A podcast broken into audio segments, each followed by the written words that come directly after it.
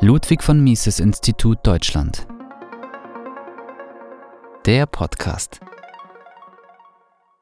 Das feministische Patriarchat. 27. Oktober 2023 von Valerie Litz. Ludwig von Mises schrieb 1922 in Die Gemeinwirtschaft. Zitat Soweit die Frauenbewegung sich darauf beschränkt, die Rechtsstellung der Frau der des Mannes anzugleichen und der Frau die rechtliche und wirtschaftliche Möglichkeit zu bieten, sich so auszubilden und zu betätigen, wie es ihren Neigungen, Wünschen und ökonomischen Verhältnissen entspricht, ist sie nichts weiter als ein Zweig der großen liberalen Bewegung, die den Gedanken der friedlichen, freien Entwicklung vertritt soweit sie darüber hinausgehend Einrichtungen des gesellschaftlichen Lebens in der Meinung bekämpft, damit naturgegebene Schranken des menschlichen Daseins aus dem Wege räumen zu können, ist sie ein Geisteskind des Sozialismus, auch dessen Besonderheit ist es, die Wurzel naturgegebener, der menschlichen Entwicklung entrückter Umstände in gesellschaftlichen Einrichtungen zu suchen und durch deren Reform die Natur reformieren zu wollen. Zitat Ende. Nachfolgend wiederveröffentlichen wir mit freundlicher Genehmigung des Schweizer Monat, in dessen Oktoberausgabe dieser Artikel erschien, einen Beitrag von Valeri Litz zum Thema Feminismus. Das feministische Patriarchat Die Vorstellung, Frauen seien schwache, hilflose Wesen dominiert in Medien und Politik. Mit echter Frauenförderung hat das nichts zu tun. Beim Blick in die sozialen Netzwerke oder Zeitungen, die einen feministischen Streik ankündigen, oder auf in der Stadt verteilte Flyer, die für eine Kita-Initiative werben, stelle ich mir eine Frage immer wieder aufs Neue. Wofür haben Frauen in der Schweiz Jahrzehnte des Kampfes für mehr Chancengerechtigkeit hinter sich gebracht, sich mühsam, aber erfolgreich aus den Fängen bevormundender Patriarchen befreit, wenn sie danach von einem anderen Kollektiv bevormundet werden, nämlich den selbsterklärten Feministinnen von heute auf der linken Seite des politischen Spektrums. Natürlich wird die Formulierung des schwächeren Geschlechts tunlichst vermieden, doch im Kern ist es doch genau das, worauf uns Feministinnen heute aufmerksam machen wollen, Frauen können es aus eigener Kraft eigentlich zu nichts bringen. Deshalb braucht es, wie so oft, staatliche Interventionen. Heutige Feministinnen malen das Bild einer Frau, die nicht die Möglichkeit hat, sich eigenständig und ohne externe Vorgaben frei zu entfalten. Doch diese Annahme ist in etwa so unsinnig, als würde man einer Raupe nicht zutrauen, die Metamorphose zu einem Schmetterling zu meistern. Es wirkt wie eine bittere Ironie, dass viele, die sich für eine starke Position der Frauen einzusetzen vorgeben, ihnen gleichzeitig nicht zutrauen, für sich selbst einzustehen. Geschlecht und Lohn Auf Seiten der Feministinnen ist die vermeintliche Lohnungleichheit von Frauen ein beliebtes Beispiel für die Diskriminierung aufgrund des Geschlechts. Frauen würden im Berufsleben ungleich und unfair behandelt, was sich unter anderem auf dem Lohnzettel zeige.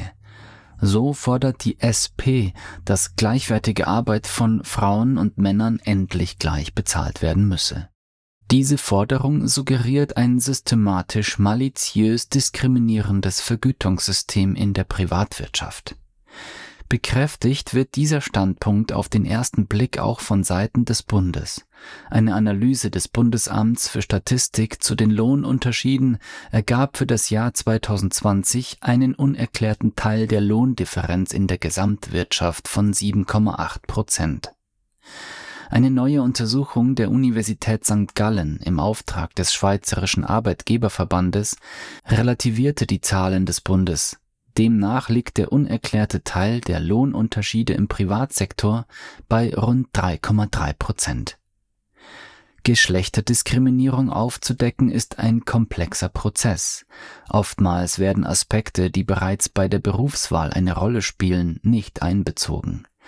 Oder es herrscht die Annahme, dass sich Lohnprämien für höhere Bildungsabschlüsse unterschiedlicher Berufe nicht unterschieden. In der Realität ist dies selten der Fall, was dazu führt, dass Lohnunterschiede regelmäßig überschätzt werden.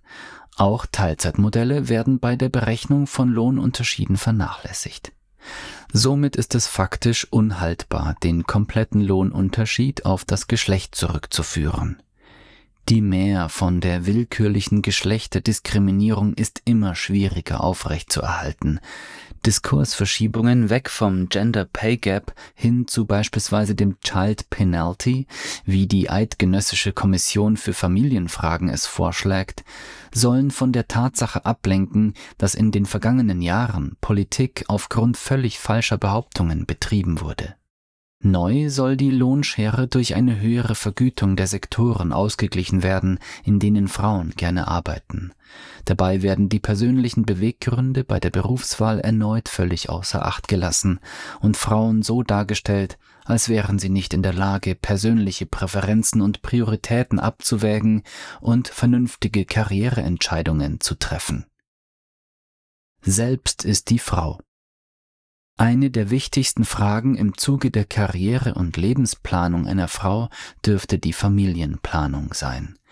Die Vereinbarkeit von Familie und Beruf ist gewiss keine einfache Aufgabe und sehr situationsabhängig. Es gibt kein generelles Modell, das auf alle Paare angewendet werden kann. Was für die eine Familie funktioniert, ist für eine andere undenkbar. Daher sind viele der staatlichen Bemühungen, das Familienleben zugunsten der Frauen, Kinder, aber auch Männer zu regulieren, wie zum Beispiel die Regelung des Mutter- bzw. Vaterschaftsurlaubs, zwar gut gemeint, jedoch praktisch völlig unpassend. Die Entscheidung, Kinder zu bekommen, ist, wie auch die Ausgestaltung des Familienlebens, am Ende eine höchst persönliche, welche die Familie individuell für sich am besten treffen kann. Die Frauenbewegung der letzten Jahrzehnte hat uns Frauen in erster Linie durch Abbau gesetzlicher Diskriminierung viel ermöglicht. Sie hat uns unabhängiger gemacht und uns in die Lage versetzt, eigene Karriereentscheidungen zu treffen, fernab des klassischen Familienbilds. Umso stoßender sind die Entwicklungen, welche die Feminismusbewegung in den letzten Jahren durchlaufen hat. Heute befasst sich die Frauenbewegung häufig mit der Korrektur von unerwünschten Ergebnissen im freien Wettbewerb.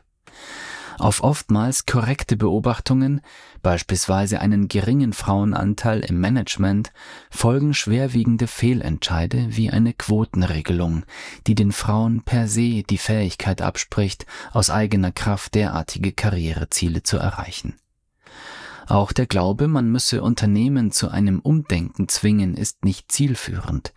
Schon heute haben Arbeitgeber, die insbesondere in Zeiten des Fachkräftemangels ein attraktives Arbeitsumfeld für Frauen und Familien schaffen, einen Wettbewerbsvorteil ob im Berufsleben, in der Politik oder im privaten Umfeld.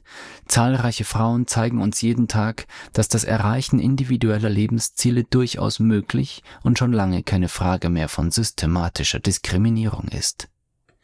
Wir brauchen keine weiteren staatlichen Regulierungen, die in unsere Autonomie eingreifen. Wir brauchen keine Gesellschaft, die uns in Watte packt. Wer wären wir denn auch, wenn wir die wertvollen Errungenschaften des Feminismus freiwillig wieder aufgäben, nur um uns Frauen wieder in eine Abhängigkeitsposition zu drängen? Individualbesteuerung und Deregulierung. Ein Blick auf die Wahlstatistiken offenbart einen erstaunlich hohen Anteil an Frauen, die links wählen. Auf einer politischen Ebene ist das deshalb kurios, weil Frauen in konservativen und liberalen Parteien oftmals erfolgreicher sind. Angela Merkel in Deutschland, Margaret Thatcher in Großbritannien, Giorgia Meloni in Italien oder Kaya Kallas in Estland, um nur einige Beispiele zu nennen. Untersuchungen haben gezeigt, dass Frauen dazu neigen, Themen wie Gesundheitsvorsorge, Bildung und Sozialhilfe als wichtig einzuschätzen. Als Folge unterstützen sie politische Maßnahmen und Kandidaten, welche die Gleichstellung der Geschlechter fördern und Diskriminierung bekämpfen wollen. Doch präsentieren die linken Parteien praktisch immer nur eine Lösung. Es muss mehr Steuergeld ins System gepumpt werden, um die nach dem Ermessen des Staates zu bevorteilenden Familienmodelle bezuschussen zu können.